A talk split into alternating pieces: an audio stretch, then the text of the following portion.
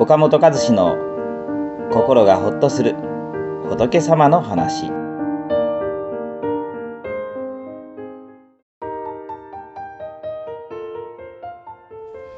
因果応報の本当の意味からわかること。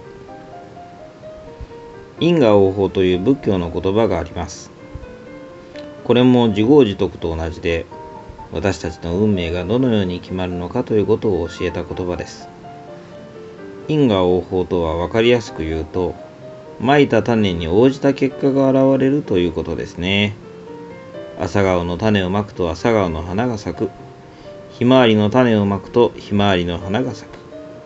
それと同じように私たちの行いに応じた結果が現れるのですよとお釈迦様は教えられました。あなたが優しい表情や話し方を心がければ周囲の人から好かれ慕われます。あなたが意地悪そうな表情や話し方をしていれば周囲の人は遠ざかります。自分の行いが自分に返ってきただけなのです。例えばどれだけ健康についての知識を身につけても食生活を良くする適度に運動をするといった健康になるための種をまかなければ健康という結果は得られません。行いに応じた結果だけしか返ってこないというのが因果応報の教えです。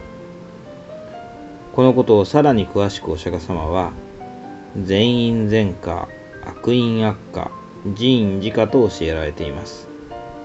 これは幸せの種をまくと幸せの花が咲きますよ。苦しみの種をまくと苦しみの花が咲きますよ。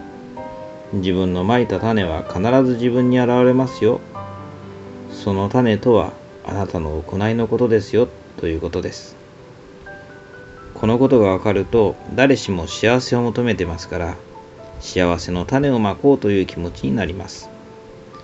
そして苦しみたい人は一人もいませんから自分を苦しめ傷つける行いを慎もうという気持ちになります。ではどんな行いが幸せという運命を生み出すのでしょうか。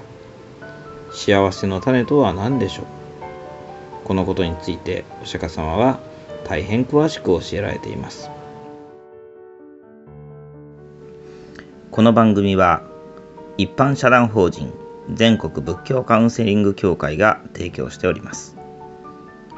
当協会については動画コメント欄に URL を掲載しております。